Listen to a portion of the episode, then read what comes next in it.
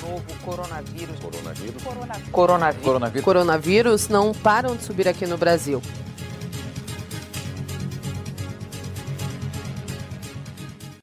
Olá, esse é o podcast Coronavírus, Barbárie e Crise Civilizatória.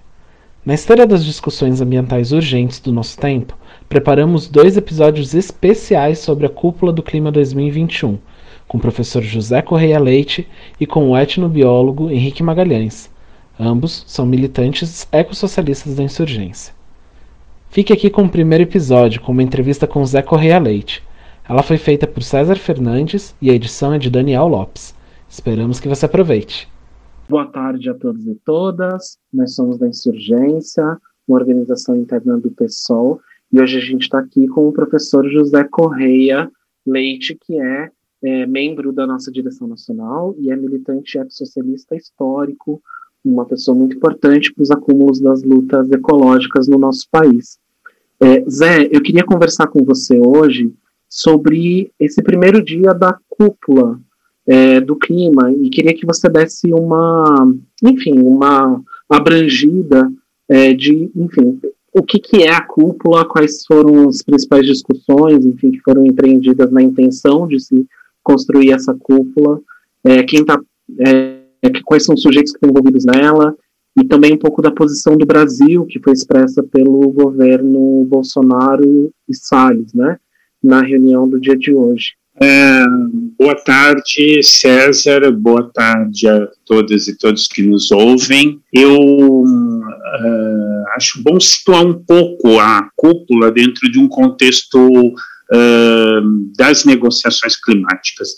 Em 2015, nós tivemos a, a COP uh, em Paris, a Conferência das Partes do Tratado sobre Mudanças Climáticas da ONU, em Paris, que uh, negociou o objetivo de redução de emissões de carbono de modo a manter a temperatura do planeta dentro de uma faixa de um grau e meio a dois graus de aquecimento em relação ao que era a temperatura antes da Revolução Industrial. Essa meta é muito difícil de ser atingida, quase impossível, mas foi a meta formalmente adotada. Nas, e os Estados Unidos teve um papel importante nisso, assumiu uh, junto com a Europa, um protagonismo na formulação uh, do Acordo de Paris.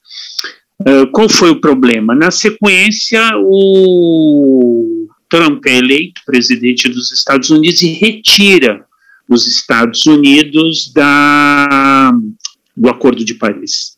Então, nós tivemos um retrocesso de quatro anos em todo o processo de negociações ambientais com impacto disso sobre as, as emissões praticamente descontroladas.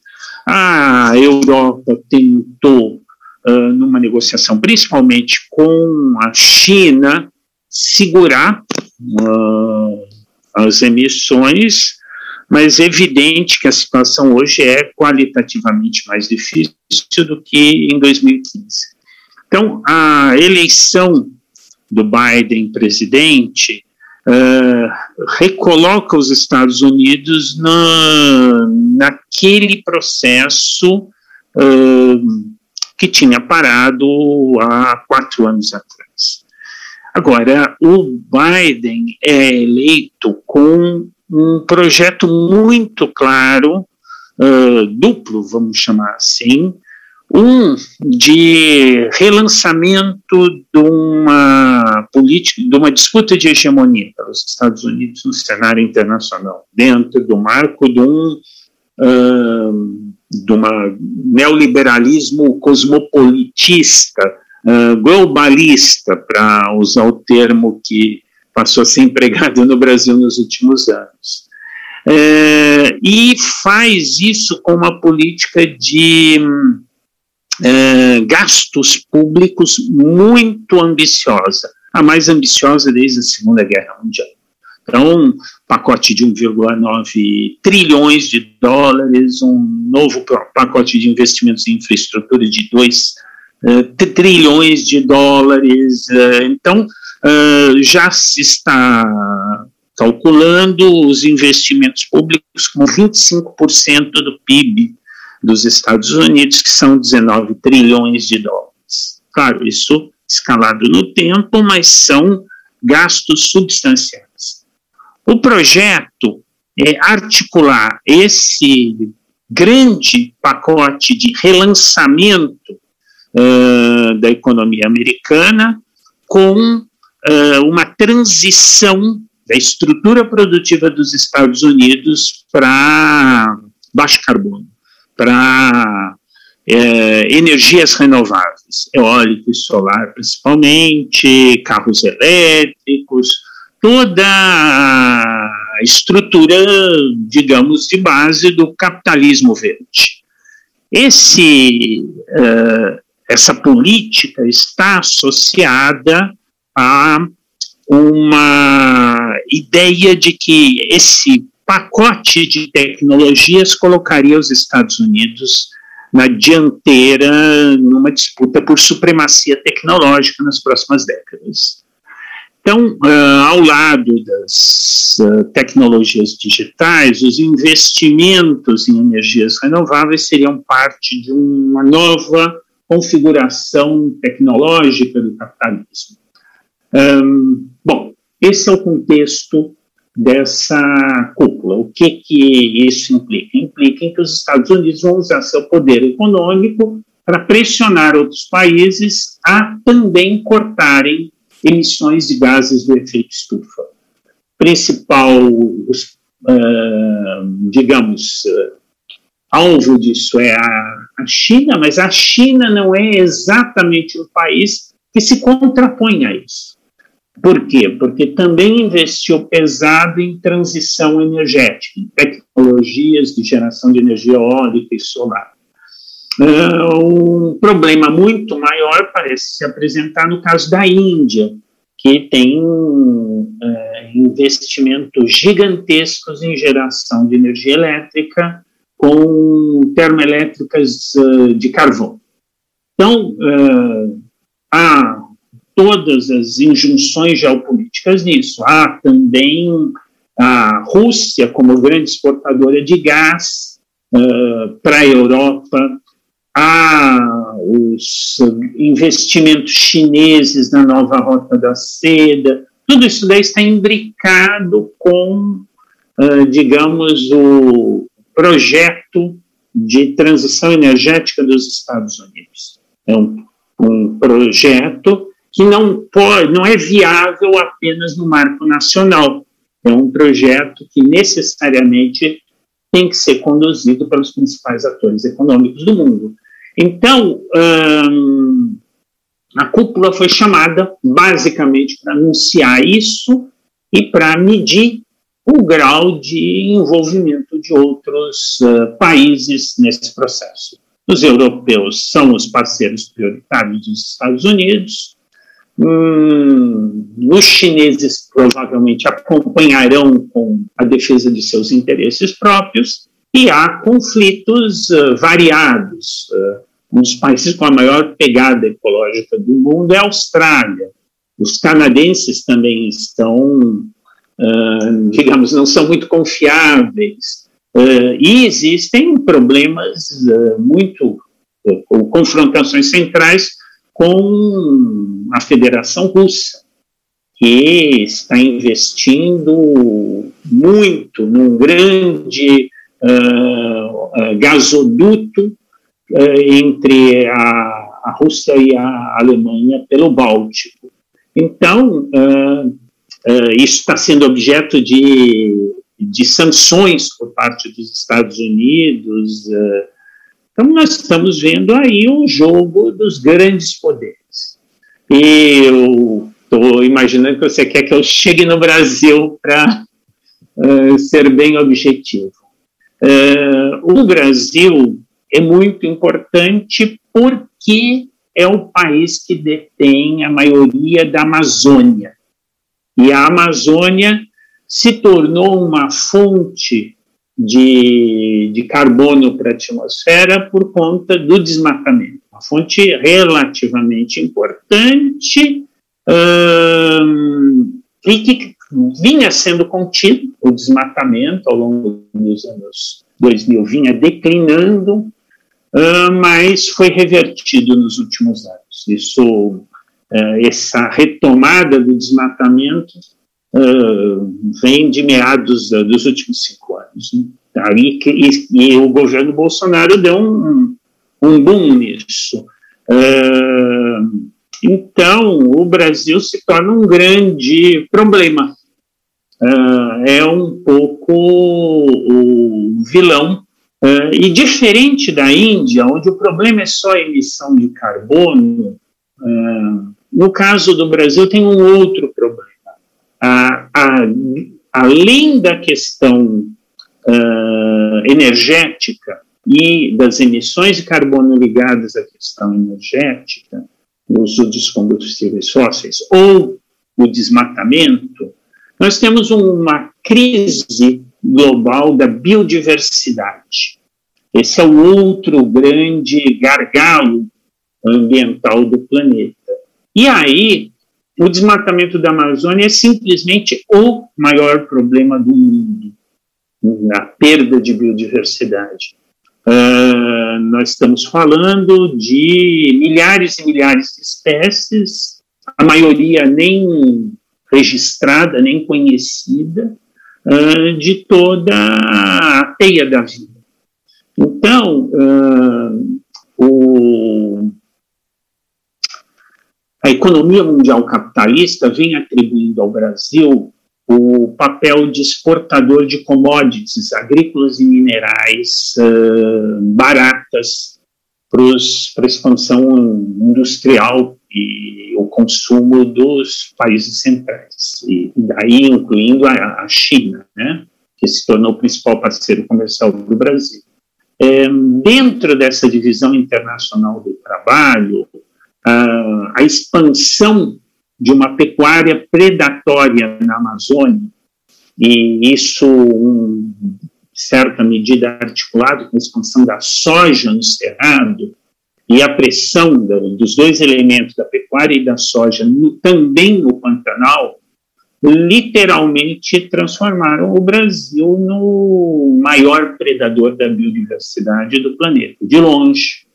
Ah, claro, há perdas de biodiversidade importante em países como a Indonésia, o Congo, mas o Brasil, ah, digamos, escala isso um patamar de qualidade diferente.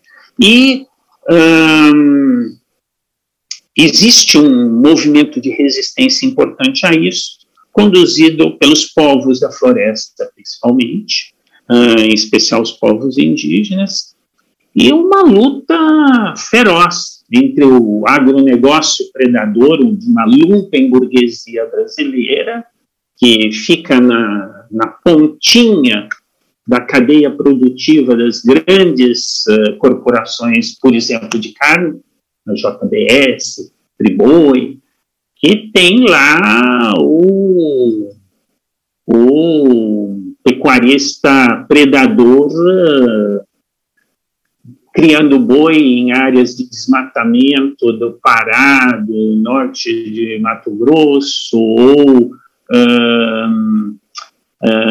contrabandeando esse gado para outros estados para que ele não seja contabilizado como, como resultado da pecuária predatória.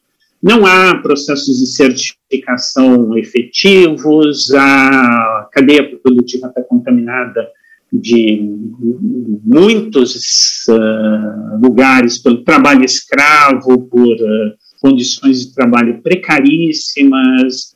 Uh, então, assim, existe uma pressão enorme dos movimentos ambientais, dos governos e, dos, e dos povos que sofrem as consequências dessa, desse modelo econômico para reverter essa situação. É, dessas iniciativas. Como parte disso. acho que deu uma, uma travada aqui. Queria te é. perguntar, dentro dessas iniciativas, assim, qual, quais você destacaria, né? Que envolvem tanto a articulação do movimento ambientalista brasileiro, como também do movimento é, ambientalista de forma, enfim, internacional mesmo, né? E a gente tem visto uma série de, de iniciativas, inclusive de internacionalização da luta pela derrubada do ministro do Meio Ambiente aqui do Brasil, né, Ricardo Salles. Queria que você opinasse um pouco com relação a isso e pensasse com a gente aqui é, quais são essas estratégias que podem ser incorporadas na nossa militância em diversos, é, diversos espaços de atuação, por exemplo, na luta da juventude, é, ou mesmo na luta dos trabalhadores em sindicatos, enfim, quais são as aproximações dessa luta ecossocialista nesse contexto de, de contracúpula, nesse contexto de defesa é, da Amazônia, mas de também interlocução com as lutas que estão sendo travadas aqui no Brasil nesse momento. O movimento ambiental brasileiro ele tem dois componentes centrais. De um lado, os atores populares. Envolve é, povos indígenas, quilombolas, ribeirinhos, comunidades extrativistas tradicionais, que se confrontam com, é, seja essas atividades desse lumpen capitalismo predador, seja com as grandes corporações extrativistas ou agroexportadoras. Por exemplo, a Vale do Rio Doce. É, então, há uma luta das populações nos territórios. E há um movimento uh, de composição social, principalmente de classe média, que é bastante solidário com essa com essas populações, com a luta dessas populações e que também trabalha um modelo de consumo, de modo de vida alternativo mais sustentável. Então, o movimento ambiental brasileiro é uma aliança desses dois elementos. O, o que, que aconteceu no último período foi que essa aliança, essa coalizão, ela foi capaz de é, ir além do que eram suas alianças tradicionais a nível internacional, particularmente com os movimentos europeus no último período se estabele... eu acho que tivemos dois grandes avanços. De um lado, na conexão também com o movimento ambiental dos Estados Unidos, que tem a ver com essa mudança na situação política interna dos Estados Unidos.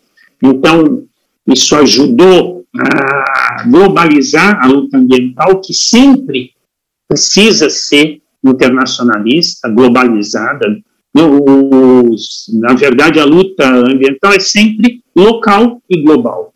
Uh, e, uh, de outro lado, e, uh, uma sensibilização para o conjunto dos partidos sobre o que estava em jogo, em especial em uma possível negociação do Biden com o Bolsonaro, do governo Biden com o governo Bolsonaro. havia há negociações formais entre o John Kerry, que é o enviado, o encarregado pelo, do governo Biden para a questão ambiental, e os ministros uh, do meio ambiente e das relações exteriores do Brasil. Essas negociações iam se dando muito blindadas, e os movimentos ambientais brasileiros, articulados com os movimentos ambientais norte-americanos, pressionaram e pressionaram fortemente para a abertura disso. A Assembleia Mundial da Amazônia teve um, um papel protagonista nisso, em deslanchar as atividades, mas elas foram abraçadas por todos os movimentos ambientais e mais do que isso. Ficou claro a dimensão geopolítica estratégica que tinham essas negociações e nós fomos capazes, há uma semana atrás, no dia 15, de organizar uma atividade apoiada por todos os partidos, eh, digamos, de esquerda do Brasil.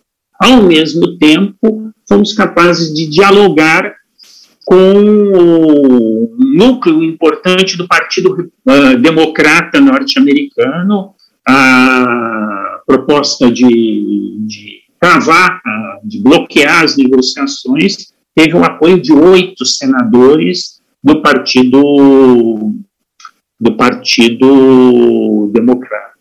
Isso foi uma iniciativa de muito peso, não, que nunca tinha acontecido em negociações internacionais desse tipo uh, em relação a, temas ambientais. Então, nós fomos bem sucedidos em arrumar a porta. A PIB no Brasil e a COICA na, na bacia amazônica uh, na Panamazônia tiveram um papel muito importante. Também no próprio dia 15 teve um fórum climático uh, amazônico uh, organizado a partir do Amazon Watch, que foi muito concorrido, atores e atrizes globais, personalidades. Então, nós conseguimos, digamos, escancarar o processo de negociação que vinha sendo feito às portas fechadas, e na medida em que a coisa veio à luz, não se sustenta, porque a opinião pública vai pressionando.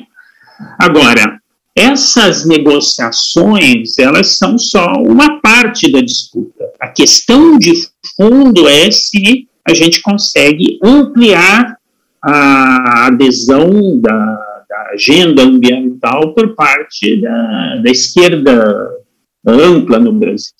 E a pergunta que você me fez, eu acho que a resposta é: é necessário que a defesa da, dos ecossistemas centrais estratégicos, que não são só a Amazônia, o Pantanal, o Cerrado, são também os mangues, são as partes sobreviventes da Mata Atlântica, são uh, uma série de biomas que preservam parcelas importantes da biodiversidade do planeta que estão em território brasileiro. Importante que isso seja assumido como uma, uma tarefa de todos nós. E isso está intimamente ligado aos padrões de consumo, alimentação em especial, mas também a, a demanda de recursos naturais mais amplos, minérios,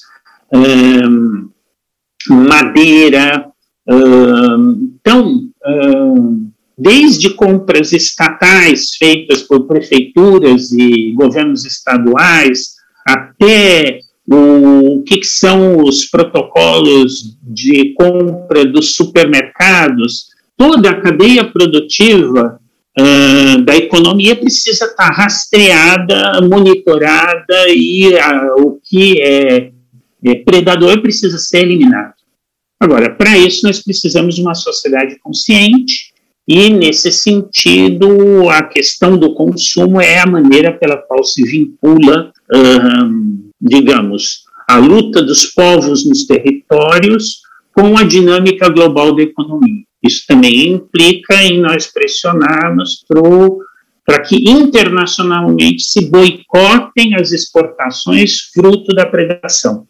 Não se pode apresentar isso como uh, algo que represente os interesses do, dos brasileiros. O interesse dos brasileiros está, em primeiro lugar, em preservar a teia da vida com base na qual nós existimos. E em nosso território isso é, é muito candente, né? Uh, bom, acho que esses são os, os elementos de, de partida. Então, a juventude. A juventude tem um papel central em, em, em, na difusão, por exemplo, de hábitos de alimentares saudáveis. Nós estamos, na verdade, defendendo a saúde. O consumo uh, digamos, quase patológico de carne, o, o hábito brasileiro de, de, carne em todas as refeições é um caminho para a obesidade mórbida, é, para doenças cardiovasculares, para diabetes. Uh, então, os hábitos alimentares têm que se tornar um tema da agenda política.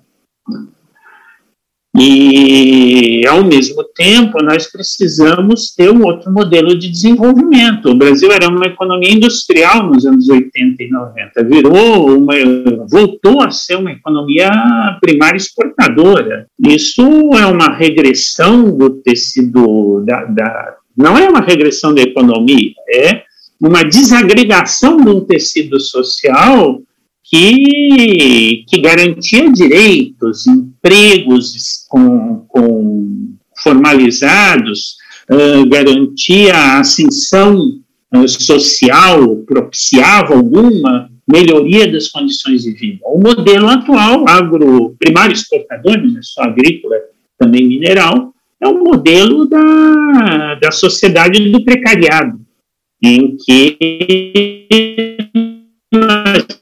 temos uma enorme superpopulação uh, redundante para o setor uh, primário exportador. Então, precisamos disputar outro modelo de economia, um modelo onde existe espaço para a população. Perfeito, Zé. Queria te agradecer muito pela disponibilidade de falar com a gente. É, nós seguimos acompanhando, enfim, né, não só essa iniciativa, mas várias outras aí de discussão no, no, Brasil e internacionalmente sobre as mudanças climáticas e a nossa estratégia socialista como eixo fundamental para a resistência.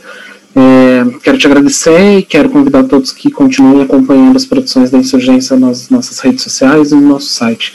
Obrigado, Zé. De nada, César. Que bom que você nos acompanhou até aqui. Amanhã temos um novo episódio especial sobre a Cúpula do Clima 2021 com Henrique Magalhães, etnobiólogo e militante ex-socialista. Até amanhã!